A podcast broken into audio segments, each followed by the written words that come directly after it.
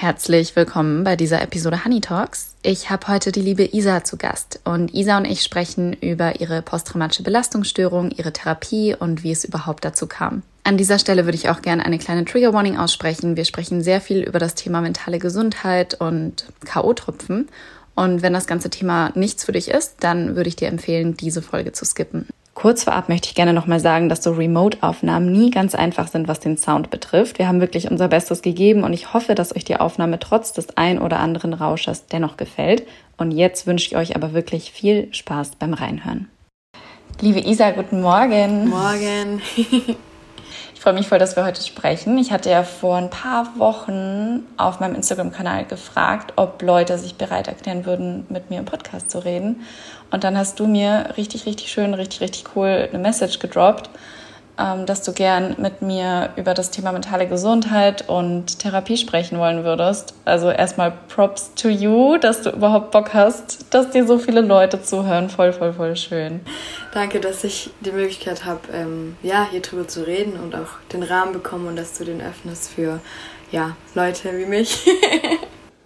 Ja, es ist einfach so wichtig. Man kann nie genug darüber reden. Deswegen, alle, die hier zuhören, ihr werdet noch sehr viele Folgen zum Thema mentale Gesundheit bekommen. Ja, Isa, wirst du dich kurz vorstellen oder wirst du vielleicht selber erzählen, warum du mir geschrieben hast vor ein paar Wochen? Gerne.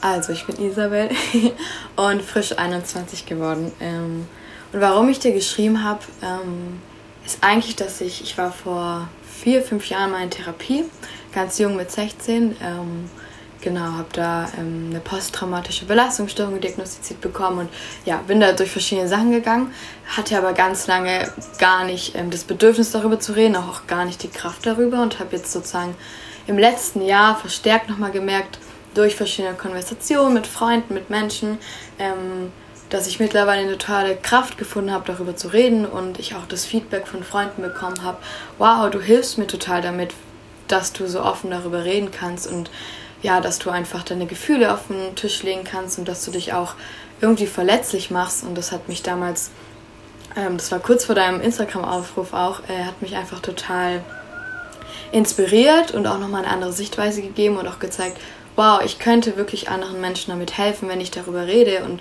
es war mir nie so richtig bewusst. Und dann habe ich das auf Instagram gesehen und dachte, okay, irgendwas in mir sagt mir gerade, hey, vielleicht könntest du die Person sein, ja, die ihr mal schreibt und Vielleicht kann ich ein bisschen was von meiner Sichtweise, von meiner Geschichte einfach teilen.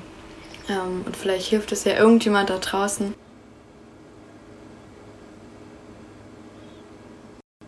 Wie ist es damals dazu gekommen, dass du deine posttraumatische Belastungsstörung entwickelt hast? Und wie ist es dazu gekommen, dass du dich dann dazu entschieden hast, dass du eine Therapie machen möchtest? Also ich ähm, war damals 16 und und dann waren wir dort, ähm, ja, und dann wurde ich von so einem komischen Typ angesprochen, aber wir waren halt klein und naiv. Ähm, und äh, dann habe ich dort K.O.-Tropfen bekommen, ohne, ja, ohne dass ich es erstmal richtig gemerkt habe, aber ich war voll Knockout an dem Abend, äh, kann mich auch ab einem bestimmten Zeitpunkt ähm, an gar nichts mehr erinnern, also ab dem Zeitpunkt, wo ich ein Getränk von ihm bekommen habe. Und ja, bin dann irgendwann im, im Krankenwagen dort aufgewacht äh, und war sehr, sehr lost. Und mein Vater hat mich dann abgeholt, mega lieb, nachts um zwei, ähm, auch gar nicht böse. Und am nächsten Tag, ich hätte noch immer gedacht, ich hätte halt einfach zu viel getrunken, was ganz komisch war, weil ich nicht viel getrunken hatte.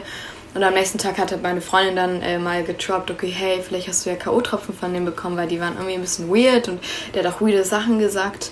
Äh, und da hat es irgendwie so mega Klick gemacht und ich war so, oh, wahrscheinlich schon. Dachte ich mir, okay, gut, ist also scheiße, kann man so sagen, aber ich habe mir jetzt nicht mehr dabei gedacht und äh, war dann, glaube ich, an dem Tag auch nicht in der Schule so. Ähm, also genau, ging es dir auch noch so schlecht an dem Tag und du hattest einfach sowas wie einen richtig heftigen Kater. Ja, genau. Ich, ja, ich dachte einfach, wow, richtig. Ich war auch ich echt durch, weil ich war auch einfach verwirrt, was es war. Und dann habe ich einfach ein bisschen weitergemacht, waren Ferien und irgendwann so nach drei, vier Tagen konnte ich einfach nicht mehr schlafen. So. Ähm, ich hatte das noch nie, ich hatte noch nie Probleme einzuschlafen. Ich konnte auf dem Boden schlafen, überall.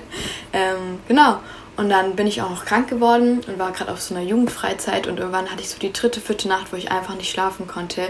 Und für jemand, der weiß, wie es ist, mit Schlafstörungen zu leben, der weiß, wie schrecklich es sein kann, wenn du nachts einfach nur schlafen willst, weil du einfach nur müde bist und du es nicht kannst. Und ich hatte einfach einen richtigen Nervenzusammenbruch und habe gemeint, ich kann nicht mehr. So, ich hatte auch noch eine Mandelentzündung währenddessen und hat mich meine Schwester damals abgeholt und dann sind wir zu meinem Hausarzt gefahren eigentlich primär wegen der Mandelentzündung. Und dann hat meine Schwester hat an der Seite noch äh, der Ärztin gesagt, ja, ich habe übrigens dann auch fünf Tage früher K.O.-Tropfen bekommen. Ähm, und dann Ganz kurz, wurde das bei dir im Blutfest nachgewiesen? Nee. nee. nee, leider nicht. Das ist auch was, was bis heute noch manchmal schwierig ist, dass ich keinen Beweis habe, dass es wirklich passiert ist. Aber für mich ist es das erklärt die eine Situation, was passiert ist, aber ja. ich habe es leider nicht nachweisen lassen. Meine Eltern habe ich noch gefragt, aber ich war damals einfach so unter Schock, dass ich das einfach ganz weit von mir wegschieben wollte, weil es mich auch so überfordert hat.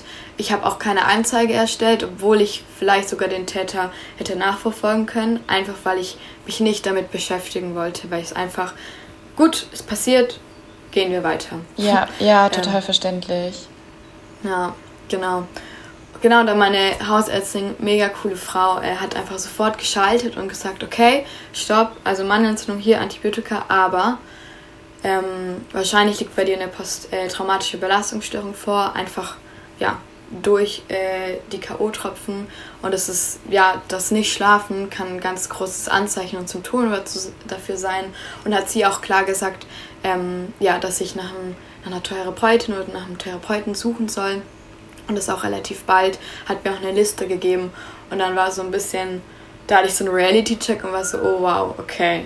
Ähm, Therapie und ähm, okay, ich habe doch nur K.O.-Tropfen bekommen. Ist, also ich, ich, wurde jetzt, soweit ich weiß, nicht irgendwie sexuell missbraucht, ähm, obwohl ich bis dato natürlich jetzt auch nicht das Wissen drüber habe, aber ich glaube nicht, dass es passiert ist. Ähm, ja, und dann hat es wie viele, die wahrscheinlich nach Therapeuten oder nach Therapeutin mal gesucht haben, gemerkt, dass es gar nicht mal so einfach ist, einen Platz zu finden, vor allem wenn es akut ist, weil einfach ganz viele Leute belegt sind. Ich hatte dann das ganz große Glück, dass ich ähm, bei einer Therapeutin gelandet bin, die eine offene Sprechstunde hat bei der ich kommen konnte und der ich meine Geschichte erzählen konnte und die dann auch sofort, weil sie es gehört hat und gemerkt hat, wie akut es ist, mir einen Platz angeboten hat. Und wow. die ich dann zum Glück auch noch über die Krankenkasse abrechnen konnte. Also wirklich ein ja, Glücksgriff und dafür bin ich mega dankbar, weil das innerhalb von zwei, drei Tagen danach dann passiert ist. Oh, zum Glück. Das ist so, so, so, so, so ein Glücksgriff. Und vor allem, du warst damals 16. Also ich weiß gar nicht, ob ich mit 16 so die Kraft oder die Muße gehabt hätte, mir eine Therapeutin zu suchen. Deswegen richtig, richtig Glück gehabt. Krass, okay. Und auch einfach heftig von deiner Hausärztin, dass sie da so geschaltet hat. Ja, mega dankbar auch also für beides und auch, dass meine Eltern da oder meine Familie so eine Unterstützung war, weil ich einfach, ich war maßlos überfordert, weil ich noch nie ja. in meinem Leben wirklich mit diesem Thema konfrontiert wurde. Also ich hatte niemand, der zur Therapie gegangen ist in dem Alter und für mich war das in meinem Kopf auch noch so, wow, Leute, die zur Therapie gehen, hm, die haben schon ein ernsthaftes Problem so im Leben. Und dann stand ich da und war so selber, oh, okay, wahrscheinlich müsste ich auch zur Therapie. Tja. Muss ich dann erstmal einzugestehen. Ja. Wahrscheinlich. Aber es ist ein krasser Reality-Check. Super hilfreich halt auch gleich mal so eine Diagnose zu bekommen, mit der man was anfangen mhm. kann und das nicht Voll. nur auf die körperlichen Symptome zu schieben. Ja. Das kann ja auch manchmal richtig lange dauern, bis man die bekommt. Und wie ging es dann weiter? Also du hattest die ersten Sitzungen bei ihr und dann konntet ihr das auflösen oder wie? Was war das für ein Prozess? Weil wenn du sagst, du warst 16, das ist ja dann auch kurz vorm, ich weiß nicht, ob du Abi gemacht hast, auf jeden Fall kurz vorm Schulabschluss ist ja auch einfach eine krasse Zeit. So. Ja, also es war auf jeden Fall für mich voll der Einschnitt in meinem Leben, auch wenn ich jetzt zurückschaue, auch mit Freunden und wie ich danach mein Leben weitergeführt habe. Ähm, Genau, also ich hatte dann eben ein paar Sitzungen mit ihr und ich glaube insgesamt waren es so drei, vier Monate, wo ich in Therapie war, einmal die Woche. Und ich weiß noch, bei mir am Anfang äh, hatte ich ganz große Angst, wieder zurück zur Schule zu gehen, weil ich Angst hatte, niemand versteht mich. Und ähm, wenn irgendjemand rausfindet, dass ich jetzt irgendwie in Therapie bin, ist ganz schlimm. Und ich habe so eine ganz kleine Schulangst entwickelt. Und damals meinte meine Therapeutin nach einer Woche auch, okay, ey, wenn du jetzt nicht zur Schule gehen kannst, dann tut es mir leid, aber dann können wir das ambulant nicht mehr weitermachen. Und das war so ein richtiger so Warning für mich, weil ich natürlich jetzt, ich wollte jetzt nicht in eine Klinik eingewiesen werden zu dem Zeitpunkt, weil ich mich auch nicht das Gefühl dass ich das in dem Moment gebraucht habe, weil ich schon die Stabilität zu Hause gebraucht habe. Und es war, glaube ich, das Beste, was mir passieren könnte, weil ich dann in die Schule gegangen bin und ich gemerkt habe, wow, es ist gar nicht so schlimm, wie ich es in meinem Kopf aufgebaut habe, sondern eigentlich ist es ganz normal und es weiß auch, wusste damals auch fast niemand. Ähm, genau. Ähm, aber genau, dann haben wir ein bisschen weitergemacht, die drei Monate, und ich habe eine Verhaltenstherapie gemacht. Mhm. Ähm, genau, und da sind wir einfach, was ich ganz spannend fand, wir sind gar nicht sofort nur auf das Thema eingegangen, sondern wir haben einfach mal ganz generell über meine Vergangenheit gesprochen, über Beziehungen, die ich mit Menschen hatte, Freundschaften, wie mein Familienumfeld war. Und für mich war das erstmal, ich war da und war halt so, ja, können wir jetzt nicht irgendwie über den Vorfall reden und dann ist gut und ich gehe wieder. Äh, und jetzt bin ich so dankbar, dass wir so viel abgeklappert haben, weil ich dadurch auch so krass gelernt habe, habe dass eigentlich ganz viel von dem, was in mir passiert, einfach ganz tief auch in mir liegt. Mhm. Und in meiner Vergangenheit einfach Wurzeln hat, die ich aber auch widerrufen kann und die ich reflektieren kann und die mir auch helfen, Dinge zu verstehen und dann eben auch Pattern aufzulösen ähm, und neue Sachen zu etablieren, neue Verhaltensmuster, die mir gut tun. Mhm. Ähm, genau, also generell ich, haben wir einfach wirklich, wir sind sehr breit gegangen und äh, auch tief und dann haben sich auch ganz viele andere kleine Traumata, die ich eben irgendwie durch toxische Freundschaften in der Grundschule hatte, ähm, aufgelöst und hat, auch, hat mir auch gezeigt, wow, wie das jetzt vielleicht auch mit dem related ist, was ich jetzt gerade durchmache. Das ist super, super, super krass, oder? Also ich meine, ich zum Beispiel mache auch eine Verhaltenstherapie, aber das bedeutet nicht, dass deine Therapeutin nur verhaltenstherapeutisch arbeitet, mhm. sondern sie kann ja deswegen auch tiefenpsychologisch arbeiten oder schematherapeutisch oder was auch immer. Und gerade so eine Anamnese, wie du es gerade beschrieben hast, ist so, so, so spannend und wichtig am Anfang, weil, wie du schon sagst, du denkst dir halt die ganze Zeit, wow, ich will aber nur über dieses eine Problem reden. und man wird dann schon fast so ein bisschen ungeduldig, oder ich wurde es zumindest. Ähm, aber es ist halt so, so, so hilfreich. Also gerade was du jetzt auch sagst, krass, ihr habt über Freundschaften in der Grundschule gesprochen. Ja. Wow. Ja. Ja, mega, also weit und ich war dann, ja, aber es war mega gut und ich glaube, es hat dann auch, als wir dann zu dem verhaltenstherapeutischen Part gekommen sind, wo wir dann über das Ereignis gesprochen hat, war auch schon mal einfach eine Vertrauen da und ich hatte das Gefühl, meine Therapeutin weiß irgendwie auch schon, woher ich komme. So, weil wir eben auch über andere Sachen geredet haben. Ja, und dann haben wir halt ein bisschen über das Ereignis geredet und eben so ein bisschen, ja, was macht es mit mir jetzt in dieser Situation, wenn ich diesen, die Situation nochmal durchleben möchte oder durchlebe, durchlebe ich die oft und wie kann ich meine Gefühle, die ich in, diesen, in diesem Momentum, wenn ich es durchlebe, wie kann ich die zu was Positivem ändern und wie kann ich die Angst und die Panik daraus nehmen. Mhm. Und das ist mhm. natürlich ein langer Prozess, weil es natürlich total emotional aufgeladen ist und ich anfangs gar nicht drüber nachdenken konnte und ja, ich glaube, jeder, der schon mal ein Trauma hatte, weiß, dass, es, dass man es ganz weit wegschiebt, weil man sich nicht damit konfrontieren will. Oder so war das bei mir persönlich auf jeden Fall. Das dann wirklich zuzulassen und zu sagen, okay, ich fühle das jetzt, aber ich habe, ich als Person habe die Kraft, meine Gefühle und Gedanken darüber zu steuern.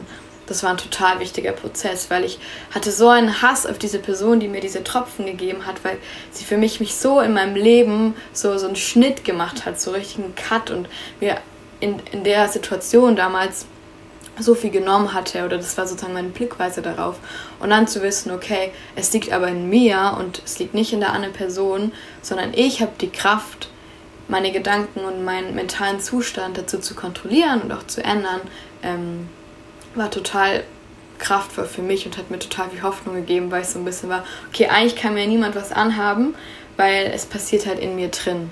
Mhm. Voll der schöne Ansatz. Also auch super, super empowering einfach. Wie ist dein Umfeld damit umgegangen, dass du zur Therapie gehst? Also hast du FreundInnen davon erzählt? Deine Eltern wussten ja wahrscheinlich Bescheid. War das jemals irgendwie komisch dann für dich? Oder hattest du Angst davor, dass Leute dich verurteilen? Wie war das für dich? Also anfangs, also meine Familie wusste davon Bescheid. Ähm, und ich glaube, ich habe auch, ich habe mich anfangs sehr abgeschottet von allen Freunden. Und irgendwann habe ich meinen zwei besten Freundinnen damals ähm, eben erzählt, was los ist Ähm, die waren natürlich ein bisschen geschockt, aber haben es eigentlich ganz gut aufgenommen. Und da kamen natürlich Fragen auf. Und ich habe gemerkt, okay, es fällt mir schwierig davon zu reden, weil ich eben Angst habe, dass ich stigmatisiert werde und dass Leute denken, dass sie erstens denken, wenn ich ihnen erzähle, warum ich zur Therapie gegangen bin, dass es nicht schlimm genug war. Oder dass sie denken, ja, ich habe voll einen an der Klatsche, ähm, mit der rede ich gar nicht mehr so. Ey, aber kam das denn jemals? Also, dass dir jemand gesagt hat, ey, ist doch nicht so schlimm? Oder kam das eher aus dir selbst? Sehr, sehr stark aus mir selbst. Also, ja, also es kam eigentlich nie von jemand anderem und es war auch so eine Angst, die ich eben in mir so aufgebaut habe und auch so hypertraumatisiert habe und, und dachte, nein, die Leute denken, ja, es sind nur K.O.-Tropfen, weil ich kannte Leute, die auch K.O.-Tropfen bekommen haben und die sind nicht zur Therapie gegangen. Und ich glaube, das ist sowas, was mich ganz lange beschäftigt hat, dieses, warum bekommen Leute K.O.-Tropfen, müssen nicht zur Therapie, aber ich muss jetzt zur Therapie gehen. Mhm. Ähm, was ist falsch mit mir, dass ich jetzt muss, aber jemand anderes nicht. Aber das ist ja, wir sind halt einfach alle anders gestrickt und manche Leute bringen einfach schon mehr mit von Vergangenem und manche Menschen die, die gehen durch eine Situation und das belastet sie anders als andere Menschen, aber es ist vollkommen in Ordnung und es ist vollkommen okay, dass du was durchmachst, was vielleicht jemand anderes auch durchmacht, aber du einfach darauf anders reagierst. Und du darfst dann auch in Therapie gehen oder du darfst dir auch eingestehen, ja, dass es einfach gerade ein großer Teil deines Lebens ist und dass du auch Hilfe annehmen kannst dafür, auch wenn jemand anderes sie gerade nicht braucht. Ja, richtig, richtig. Und dass dein Problem halt einfach nicht zu klein ist, weil wie schwarz und ja. weiß wäre die Welt genau. eigentlich, wenn wir Linie? alle auf dieselben Trigger reagieren würden. Du weißt halt nie, was eine Sache in einer Person auslösen wird, weil es einfach so komplex ist und weil unsere Psyche so krass komplex ist. Und das finde ich gerade so, so, so schön und wichtig, dass du halt sagst, so, hey, ich darf die Hilfe annehmen. Ähm, weil ich ja. weiß auch noch, also ich weiß nicht, ob du das jemals hattest, aber ich hatte ganz oft das Gefühl, ich gehe meiner Therapeutin auf den Keks. Ähm, und das hat dann dazu geführt, dass ich eigentlich gar nicht über die Dinge geredet habe, die eigentlich wichtig mhm. waren. Mhm, weil ich halt irgendwie das Gefühl hatte, ich nehme ihre Zeit in Anspruch und jemand anders braucht die viel, viel, viel dringender. Was halt totaler Trugschluss ist, äh, Trugschluss ist. Das kann man halt aber auch in der Therapie dann wieder aufarbeiten. Deswegen geht man ja hin. Ja, wie offen würdest du sagen, gehst du heute damit um, dass du mal in Therapie warst oder dass du mal eine posttraumatische Belastungsstörung hast? Weil die wird ja nicht mehr weggehen, oder? Ja. Ja, also schon sehr offen mittlerweile. Also ich habe eigentlich, einfach weil ich nur positive Rückmeldungen bekommen habe und auch nie das Gefühl hatte, ich wurde verurteilt, also eher oft einfach Mitleid bekommen habe, ähm, was natürlich besser ist, als wenn ich jetzt komische Blicke bekomme. Gehe ich relativ, also gehe ich sehr offen damit um und habe auch mittlerweile bin ich total dankbar, dass ich da durchgegangen bin. So, auch wenn ich damals einfach nur, für mich war das richtig schrecklich und ich habe gedacht, mein Leben ist jetzt vorbei, ich kann nie wieder feiern gehen, ich bin traumatisiert und so. Ja. Jetzt bin ich so, so dankbar, dass ich auch in so jungen Jahren schon die Erfahrung machen durfte, so eine Art von Selbstreflexion von jemand anderem zu lernen. Und einfach so mit, meinem, mit meiner eigenen mentalen Gesundheit umzugehen und auch einfach sehr aware dafür zu sein. Seitdem bin ich, ich bin einfach aware, dass mich Dinge mehr triggern als andere Leute und dass ich manche Dinge nicht tun kann, weil sie noch immer Sachen in mir triggern. Aber ich bin damit mittlerweile so im Rein, weil ich so denke, das ist ein Teil von mir, aber es hat mich auch so stark gemacht, dass ich ja, dass ich dadurch eigentlich mittlerweile gar kein negatives Verhältnis mehr zu, der, zu dem Ganzen habe. Und ähm, es mittlerweile, wenn es aufkommt, wenn ich mit irgendjemandem über Therapie rede, auch wenn ich die Person nicht lange kenne, dann kommt es zur Sprache und dann erzähle ich das auch gerne. Und dann wird natürlich auch gefragt, hey, warum? Und dann, ja, dann erzähle ich das einfach gerne, um auch Leuten zu sagen, hey, ich bin übrigens ganz normaler Mensch und ich war in Therapie äh, und habe eben noch immer eine posttraumatische Belastungsstörung, die manche Dinge schwieriger macht, aber die mir auch ganz viele Chancen gibt, daraus zu lernen krass, dass du es in sowas Positives umkehrst, weil es halt irgendwie zeigt, dass du nicht mehr oder dass du dich nicht in diese Opferrolle begeben möchtest, sondern wirklich das Beste daraus ziehst. Finde ich richtig krass. Darf ich fragen, wie das in romantischen Beziehungen ist? Also wann würdest du ein Date davon erzählen oder jemanden, den du gerade kennenlernst? Also tendenziell relativ früh, so also eben wenn es zur Sprache kommt, ähm, würde ich es auch wahrscheinlich, wenn wir über, am ersten Date über mentale Gesundheit reden, dann würde ich das auch schon am ersten Date ähm, erzählen. Goal ist über mentale Gesundheit reden beim ersten Date. Richtig ja. super. weil es halt ein Teil von mir ist. Aber ähm, bei den meisten ersten Dates redet man eben leider nicht über mentale Gesundheit. Äh, und dann, also wenn es immer ernst wird, ernster wird, dann würde ich es auf jeden Fall erzählen und sagen, hey, ich habe da ein Päckchen mit mir und ähm, ich kann damit gut im Alltag leben, aber es gibt Momente und es gibt Trigger, die für mich schwierig sind und ich will einfach, dass du es weißt und dass du damit umgehen kannst und ähm, ja. Ist genau, ja auch nur fair find, der anderen Person gegenüber. Genau. Eben, weil du bringst halt was mit rein, aber die andere Person bringt natürlich auch was rein. Auch wenn man noch nie in Therapie war, hat man natürlich trotzdem seine eigenen ähm, Sachen, die man mitbringt aus Kindheit, aus Vergangenem. Und bei mir ist es halt einfach nochmal anders gebündelt und ich durfte darüber reden und durfte da Hilfe annehmen. Und ähm, ja, bin da, ich glaube, was Therapie auch total schön ist, dass man eine ganz, ein ganz anderes Awareness von seiner Mental Health bekommt im Alltag und ich auch ganz anders wirklich reflektieren kann, was triggert mich denn gerade. Und ich habe auch die Möglichkeit, das zu sehen und auch anzunehmen und irgendwie daran zu arbeiten, weil ich weiß, okay, ich habe eben, ich habe eine posttraumatische Belastung schon, die eben schwieriger ist in manchen alltäglichen Situationen, aber es ist in Ordnung. Ich würde niemals ausschließen, dass ich nicht nochmal eine Therapie mache. Also ich mhm. selber habe noch immer Sachen, an denen ich arbeiten will und auch, ich glaube, wenn ich nicht so viel reisen würde, dann hätte ich mir auch mittlerweile nochmal eine Therapeutin oder einen Therapeuten gesucht. Das kenne ich wenn man reist, ist es einfach ein bisschen schwierig, weil über Zoom ist es ja alles schön und gut, aber wenn du dich wirklich verletzlich machst, dann reicht es für mich nicht als Rahmen, ähm, wenn es dann zu tief geht. Ähm, und dadurch, dass ich schon mal eine Therapie machen durfte, habe ich eben ganz gutes Verhältnis dazu, dass es mir, dass es diese Hürde zu sagen, ich gehe da jetzt hin und suche mir jemand, ist weitaus nicht mehr so groß, wie sie für mich früher war oder für, wie sie vielleicht für jemand ist, der noch nie damit in die Berührung gekommen ist. Ja, nochmal ganz kurz zu Verständnis, wie lange ging deine Therapie damals? Ich glaube so m, m, drei, vier Monate. Also okay, nicht Also gar nicht lange. so lange. Mhm. Ja, genau. Voll gut, weil ich finde, das kann Leuten halt auch nochmal zeigen, ey, das muss jetzt nicht drei Jahre lang gehen. Du musst nee. da nicht drei Jahre lang jede Woche hintanzen, sondern wenn es wirklich effektiv ist, kannst du das auch relativ zügig durcharbeiten. Kommt natürlich auch immer auf die Diagnose an und wie sehr ja. man danach noch Begleitung braucht. Aber meine Therapeutin meinte auch, ich glaube schon in der ersten Sitzung zu mir, dass sie jetzt eigentlich nicht vorhat, dass ich die nächsten Jahre zu ihr komme, sondern dass sie das mhm. zügig durcharbeiten ja. möchte. Was ja. ich auch gut finde. Es gibt ja auch solche und solche Therapeuten, ne? Also welche, die sich PatientInnen züchten und welche, die dir einfach nur helfen wollen. Gibt es sonst noch irgendwelche Trigger, gerade im Alltag, die für dich ein Hindernis sind oder ein bisschen schwierig sind? Also ähm, tendenziell ist einfach bei mir ein ganz großes Thema Kontrollverlust, einfach weil ich den Kontrollverlust damals hatte und das sozusagen eigentlich der, der Hauptgrund meines Traumas dadurch ist und was ich auch noch mit mir ähm, mittrage. Ähm, ja, und da gibt es, ich persönlich muss selber aufpassen bei Alkohol zum Beispiel oder allgemein bei Drogen. Ähm, ähm, ich selber konsumiere keine anderen Drogen außer Alkohol, ähm, weil es mich zu sehr triggern würde und mir zu sehr die Kontrolle nehmen würde und zu sehr in meinem Kopf passieren würde, dass ich einfach ganz klar sage, nein, ähm, wenn ihr irgendwie einen Joint raucht, dann bin ich nicht dabei, einfach weil ich weiß, dass ich nicht in der mentalen Situation bin, das jetzt zu machen.